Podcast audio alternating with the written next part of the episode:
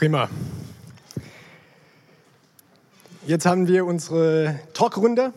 Wir haben jetzt die Gelegenheit, äh, die Themen der Vorträge ein bisschen zu vertiefen, ein bisschen praktischer und konkreter zu betrachten. Ähm, aber bevor wir beginnen, habe ich eine Ankündigung. Äh, gestern Abend gab es ein Treffen für Gemeindeleiter und wir wollten euch ein Buch schenken. Äh, wir haben 50 Exemplare dafür gekauft und wir haben es total vergessen, ähm, euch zu geben. Äh, wenn du da gestern Abend warst, äh, kannst du dein Exemplar bei der Evangelium 21 Stand holen, ja? Dort hebt Gary seine Hand. Genau.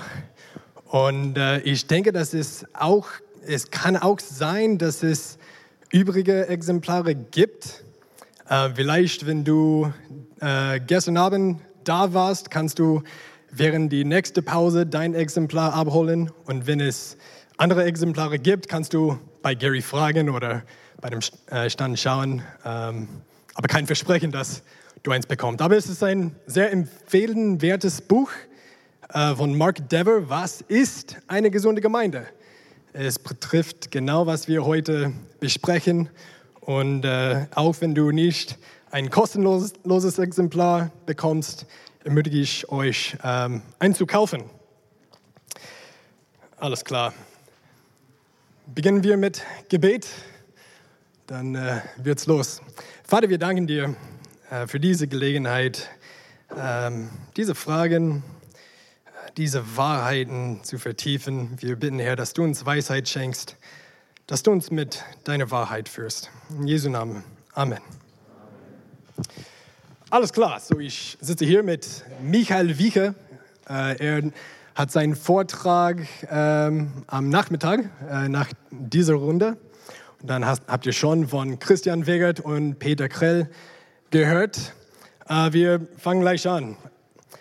Zum Beginn wäre es hilfreich ähm, zu wissen, wie Gott euch ein Anliegen für die Gesundheit der Gemeinde gegeben hat.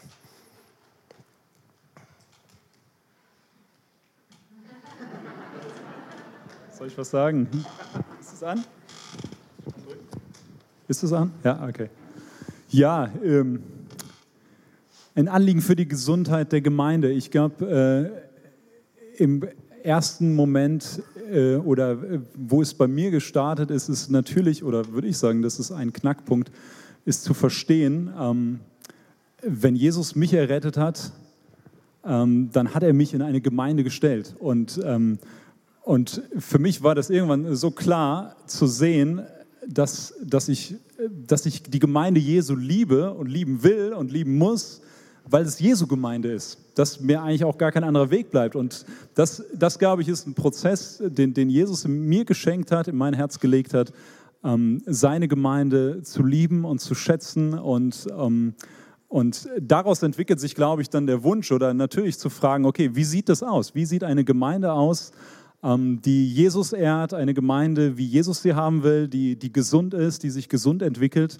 Und das würde ich sagen, war so, oder würde ich sagen, ist der Knackpunkt ähm, bei mir jedenfalls gewesen. Ja. Ich würde gerne zu Beginn noch einmal sagen, dass wenn wir über gesunde Gemeinde sprechen, wir, oder ich spreche jetzt mal für mich, aber ich glaube für euch auch, dass wir hier nicht vorne sitzen und meinen, wir würden die gesunde Gemeinde repräsentieren. Ja, also Gemeinde Jesu ist immer auch mit Schwachheiten und mit Flecken und Runzeln versehen. So darüber sind wir uns, glaube ich, alle bewusst. Es soll nicht der Eindruck entstehen, dass wir jetzt also die, den Schlüssel hätten zur Vollkommenheit. Vollkommen sind wir erst, wenn Jesus wiederkommt. Trotzdem ist gesunde Gemeinde ein ganz wichtiges Thema, weil die Alternative zur gesunden Gemeinde ist eine kranke Gemeinde. Und eine kranke Gemeinde will niemand haben. Ne? Das ist genauso wie mit unserem Körper. Wir wollen nicht krank sein, wir wollen gesund sein. Und insofern, ja, wie war das bei mir? Ich bin ja Kind einer christlichen Familie aufgewachsen und auch in einer Gemeinde sehr stark eingebunden gewesen. Und äh, insofern habe ich äh, als Teil der Gemeinde immer schon den Eindruck gehabt, dass unsere Leiterschaft damals, zu der ich ja nicht gehörte, klar, äh, zu der Zeit, immer darauf aus war, gesunde Gemeinde zu leben und auch zu prägen. Aber ich glaube, bei uns in der Entwicklung, die wir gemacht haben, und wenn ich das auch nochmal rückblickend mir ansehe, äh, sind das schon auch gewisse Lehren, die zur Folge haben, dass geistliches Leben krankt. Äh, wir haben's, ich habe es in meinem Vortrag kurz gesagt, wenn wir über das Evangelium im Mittelpunkt der Gemeinde sprechen, dann gibt es diese beiden äh, Seiten, von denen man vom Pferd fallen kann, wenn wir Gottes Heiligkeit sehen und unsere Sündhaftigkeit. Wir können entweder sagen, so sündhaft sind wir ja gar nicht und machen uns besser, als wir sind, indem wir Werke verkündigen. Das ist die Werkegerechtigkeit. Das macht die Menschen krank. Wenn wir auf uns geworfen Gott gefallen wollen, das ist ganz, ganz furchtbar. Ähm, und deswegen brauchen wir da das Evangelium der Gnade dass, dass Christus es ist, uns, der uns heiligt und, und so weiter. Insofern, ja, diese, diese Tendenzen, die sind schon wichtig, glaube ich, und dass wir dann sagen, ja, wir wollen gesunde Gemeinde sein. Bei mir begann es nicht mit der Frage, was ist eine gesunde Gemeinde, sondern damit, dass ich, dadurch, dass ich unterschiedliche Gemeindeerfahrungen durch Besuche gemacht habe, wo ich dann sehr unterschiedliche Erfahrungen gemacht habe, wo ich Dinge mochte, andere nicht, mir dann einfach irgendwann die Frage gestellt habe, was ist jetzt richtig? Und äh, ich habe eine gefühlsmäßige Neigung, ich mochte gewisse Dinge und andere nicht, aber auch so die Frage, okay, woran mache ich es eigentlich fest, was, was Gemeinde ist und wie es sein sollte? Das war, so, so kam ich zu der Frage. Ja, vielen Dank. Ähm, Christian, du hast ein bisschen dazu äh, gesprochen, ähm, das Thema Relevanz. Ja, als Christen streben wir oftmals nach Relevanz. Wir wollen relevante Gemeinde haben, wir wollen lebendige Gemeinde haben, ähm, dass es auch mit der Welt engagiert ist und oftmals äh, dafür äh, versuchen wir es mit verschiedenen Programmen oder Trends anzunehmen. Ja? Ähm, aber gibt es doch einen Widerspruch zwischen Gesundheit und Relevanz und Lebendigkeit? müssen wir uns für eine oder das andere entscheiden. Ich glaube, in dem Moment, wo wir äh, als Gemeinde in der, eine Relevanz haben wollen und die Relevanz suchen außerhalb der Botschaft vom Kreuz, werden wir automatisch irrelevant. So, wir, wir, wir erübrigen uns selbst. Wir schaffen uns selbst ab. So einfach ist das. Das sehen wir ja auch in der Kirchengeschichte. Immer da, wo das Wort vom Kreuz verbannt wurde, leeren sich die Kirchen. Ist so. Insofern, wenn wir nach Relevanz streben und meinen, wir sind relevant, indem wir vielleicht der Gesellschaft oder dem Zeitgeist äh, nachjagen und uns anpassen, merken wir gar nicht, dass während wir nach Relevanz streben, wir irrelevant werden. Und relevant sind wir erst dann, wenn wir Christus und sein Evangelium in den Mittelpunkt stellen. Genauso mit der Lebendigkeit. Wann ist man eine lebendige Kirche? Wir sind erst dann wirklich lebendig, wenn wir das Evangelium von Jesus in den Mittelpunkt stellen, wenn unsere Herzen voll Anbetung sind für das, was Christus für uns getan hat. Und dann ist ein, ein, ein, eine, eine, ein, ein Lobpreis, eine Anbetung in den Herzen der, der Gemeindeglieder und äh, aller, die auch dann die Gottesdienste besuchen. Und äh, da kommt dann Lebendigkeit auch her erst. Will ich ergänzen? Also, das war super, was du gesagt hast. Äh, ich, mir kam nur der Gedanke noch, dass ähm, ich glaube, die Frage ist auch, woran mache ich Relevanz fest? Oder wer definiert Relevanz? Ja, ähm, definiere ich das? Was ist relevant in meinem Kontext oder in der Gemeinde? Und letztlich ist ja die Frage, also wer hat die Gemeinde gegründet? Wer ist der Herr der Gemeinde? Ist es Jesus? Ist es Gott? Ja, so dass, dass er definiert, was relevant ist für Gemeinde. Und dann, ähm, dann muss ich ins Wort Gottes schauen und sagen, was, was sagt Gott über Gemeinde? Und dann ist das Evangelium das Zentrum. Ja, also das, das wäre jetzt nochmal ein anderer Weg vielleicht oder Aspekt dazu. Ich würde nur ähm, die eine Ergänzung noch dazu geben, dass es, denke ich, tatsächlich aber auch Gemeinden gibt, äh, die dann ins andere Extrem ausschlagen. Und ähm, also es gibt ja dieses, eine, eine Bewegung, die ich und ich glaube wir kritisch sehen, also dieses ganze Seeker-Sensitive Movement, also besucherfreundliche äh, Gemeinde. Äh, aber manche, die gehen dann vielleicht ins andere Extrem und sind dann förmlich schon, versuchen besucherunfreundlich zu sein, äh, damit sich ja keine damit es ja keine falschen Bekehrten, sondern nur echte gibt. Deswegen äh, sieht das dann anders aus. Deswegen denke ich, gibt es schon, die Frage ist halt, was ist Relevanz? Und jetzt beispielsweise in einer, in einer Weise zu predigen und als Gemeinde Jesus zu verkündigen, dass es die Welt da draußen wirklich verstehen kann, äh, das, das ist, denke ich, schon ein berechtigter Punkt von Relevanz, was aber eigentlich nur meint, dass wir das Evangelium klar und verständlich rüberbringen wollen. Super, vielen Dank.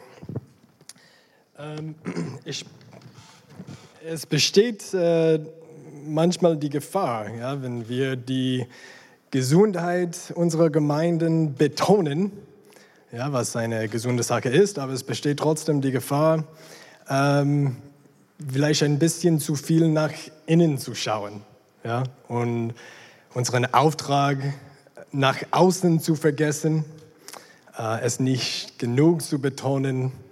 Ähm, wie vermeiden wir diese Gefahr? Wie passen diese Prioritäten zusammen? Ja, fange ich an. ähm, also ich, ich würde sagen, dass, ähm, dass ich tendenziell von der Prägung her so daher oder so geprägt bin, dass, äh, dass wir dazu neigen, Evangelisation auf der einen Seite zusammen, sagen, okay, das ist wichtig, äh, Nicht-Christen mit dem Evangelium zu erreichen. Und auf der anderen Seite müssen wir irgendwie gucken, dass wir als Gemeinde zusammenkommen und, und wachsen und so weiter. Ja, also dass das zwei verschiedene Dinge sind von Gemeinde oder zwei gegensätzliche. Wir machen entweder das oder wir machen das.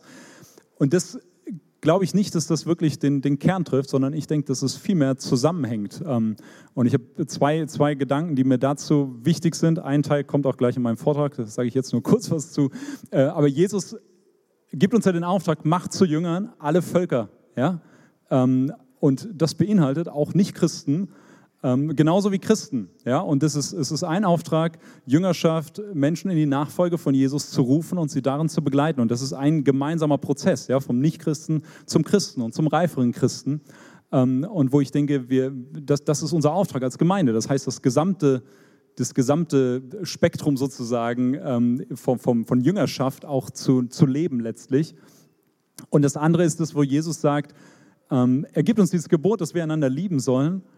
Und daran, an der Liebe zueinander, wird die Welt erkennen, dass der Vater den Sohn gesandt hat. Das heißt, unsere, wie wir miteinander leben als Gemeinde, ist Jesu Evangelisationsmodell für die Welt sozusagen. Das heißt, hier sind, hier sind nicht Christen, die, die äh, sehen, wer Jesus ist und, und verstehen, wer Jesus ist, indem sie sehen, wie wir als Gemeinde leben. Das heißt, da sehe ich keinen Widerspruch zwischen lieben wir uns als Gemeinde, okay, fokussieren wir uns darauf, oder evangelisieren wir, sondern durch das, wie wir miteinander leben und lieben, und Nicht-Christen sollen da ja bei sein oder dazukommen, um das zu sehen, ähm, ist, äh, wird das Evangelium deutlich und sichtbar. Ja?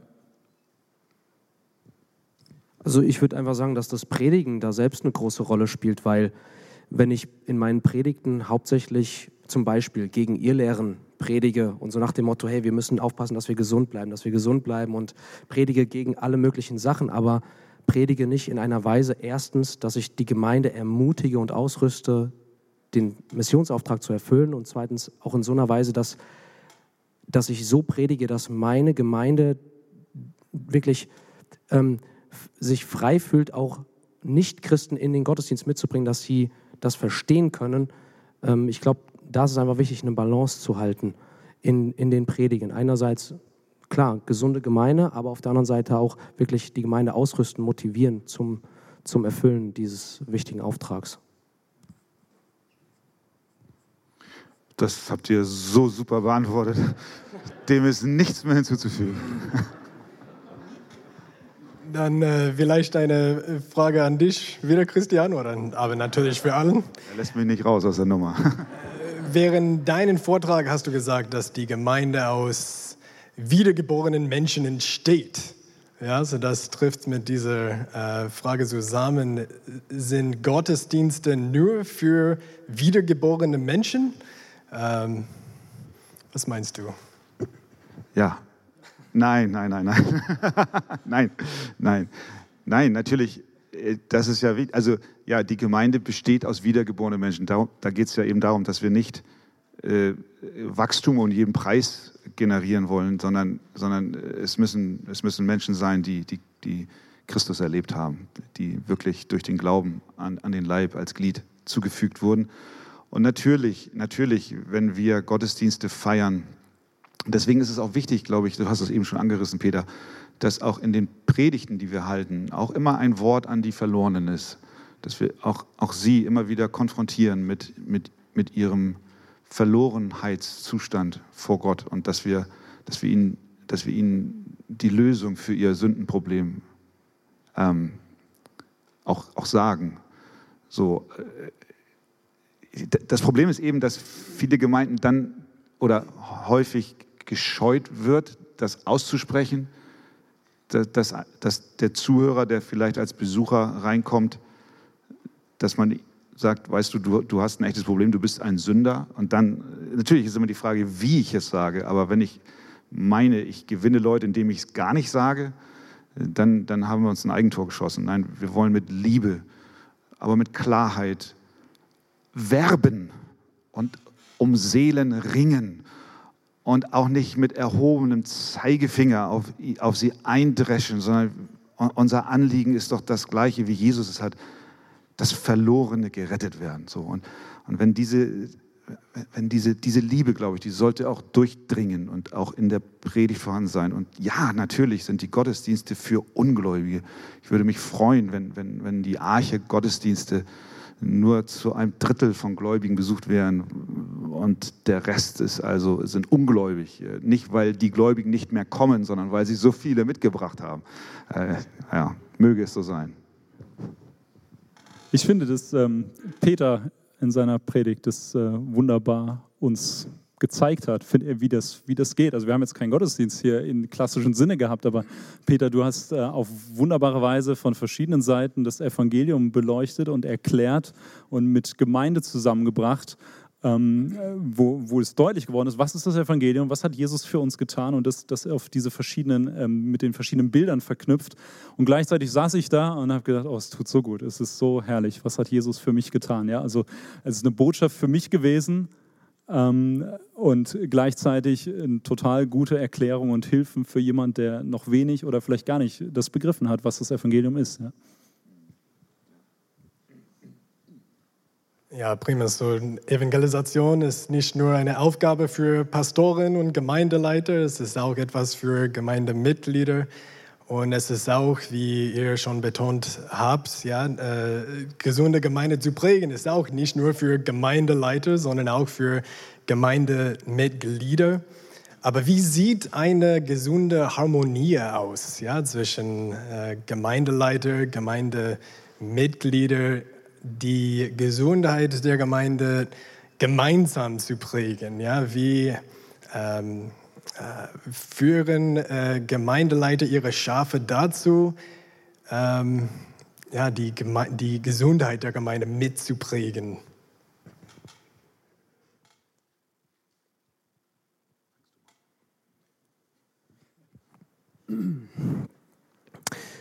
Also ich glaube, ein ganz wichtiger Punkt davon wäre, dass, es, dass die Gemeindeleitung aus solchen besteht, die für diesen Dienst qualifiziert sind. Also nach dem biblischen Vorbild auch, 1 Timotheus 2, Titus 1. Also da sind ja in erster Linie die Ältesten auch gefragt, weil sie die Lehre und, und auch so die Leitung in erster Linie haben. Weil wenn die, wenn die Personen qualifiziert sind, dann trägt das auch sehr dazu bei, dass sie das Vertrauen der Gemeinde haben und wenn das so die Grundatmosphäre ist, dann glaube ich, kann man sehr gut zusammenarbeiten. Einerseits ist es ja so, die, wir glauben an das Priestertum aller Gläubiger. Wir wollen, dass die ganze Gemeinde dient und auch mitdenkt und, und auf der anderen Seite aber auch da die Balance halten, dass die Leiter wirklich dazu berufen sind, um zu leiten.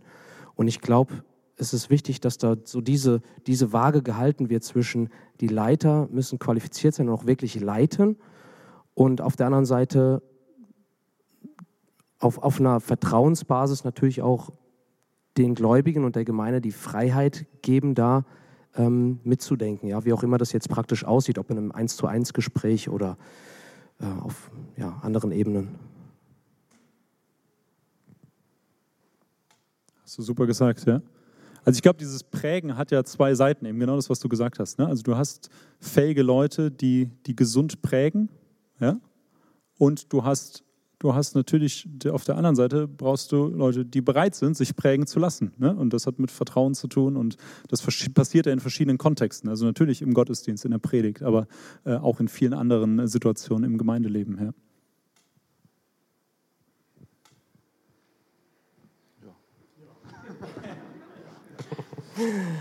Ja, super. Ähm, äh, wir haben eure Vorträge, eure Vorträge auch haben äh, erwähnt die sozusagen Hauptmittel, die Gott nützt, äh, die Gemeinde zu prägen, gesund zu machen. Das Wort steht im Zentrum, das Evangelium steht im Zentrum. Aber ähm, ja, auch äh, der Geist spielt, spielt eine Rolle. Ja? Wir denken auch an, äh, was die notwendige Charakterzüge oder was wir als Christen nennen, ja, die Früchte des Geistes. Ähm, was sind die notwendigen Charakterzüge, ähm, um die Gesundheit einer Gemeinde zu prägen? Ja, es geht nicht nur um einfach wortzentriert, evangeliumzentriert. Natürlich sind sie wichtig, aber auch gibt es äh, Charakterzüge, genau. Na, ich glaube, die Liebe ist ja mm, maßgeblich. Ja, was, was nützt uns alles, wenn wir die Liebe nicht haben? Ähm, und ich glaube, da müssen wir auch darauf achten, dass wir nicht, nicht meinen, wir hätten jetzt also die zehn Schritte zur gesunden Gemeinde und dann ballern wir die durch und, und sagen, so geht das und jetzt ist alles gut. So, das ist ja nicht äh, zielführend, sondern getrieben von der Liebe, von der Liebe zu Jesus und zu den Menschen. Äh, das ist ganz wichtig. Dass, auch wenn wir, ich weiß ja nicht, wir sind ja hier verschiedenartig zusammengesetzt und der eine oder andere äh, oder viele kommen aus wunderbaren Gemeinden und, und die sagen, wow, das ist eigentlich nur eine Bestätigung hier heute von dem, was ich Sonntag für Sonntag oder Woche für Woche erlebe. Und das ist wunderbar. Aber es kann auch sein, dass einige hier sind, ähm, die hier Aspekte hören und sagen, ah, aber bei mir in der Gemeinde, da ist das ja ganz und gar anders. Ja, da, da, also da werde ich jetzt erstmal gleich den Hebel umlegen und dann bewaffnest du dich hier schon innerlich mit Argumenten und so weiter und marschierst raus und fährst direkt zum Pastor und sagst, ich komme von der E21-Konferenz. Sag das nicht, sag das nicht.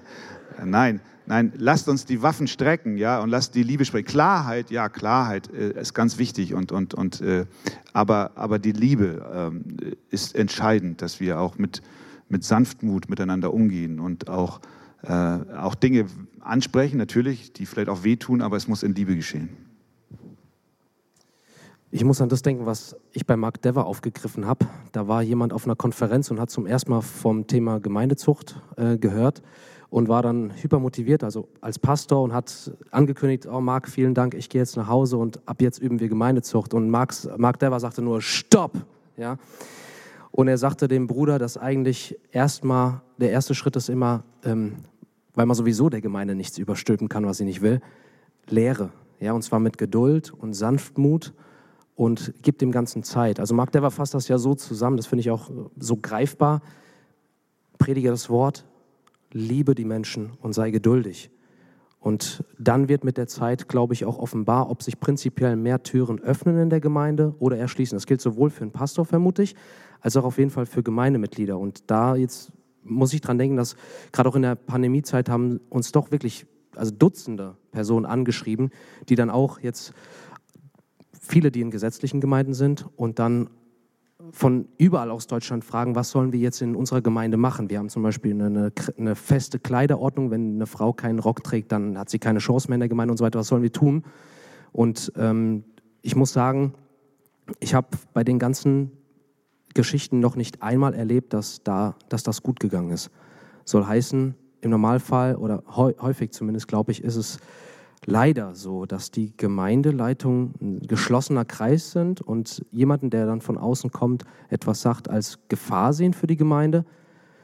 Ähm, ich hoffe, dass das weniger der Fall ist, als mein Eindruck ist natürlich. Und natürlich ist es wichtig, dass man von der Gemeindeleitung auch hoffentlich als jemand gesehen wird, der liebend ist, der sich einbringt in die Gemeinde. Und, ähm, aber, aber da sind zurzeit viele, glaube ich, sehr gefordert in ihren Gemeinden. Und, da, und, und bis sie dann an den Punkt kommen, wo sie fragen, okay, jetzt meine Dienste sind mir genommen, meine, ich habe keine Plattform mehr, ich kann geistlich eigentlich nur noch in der Ecke stehen. Und da einfach wünsche ich allen, die das betrifft oder die das sehen, wirklich Gottes, Gottes Gnade und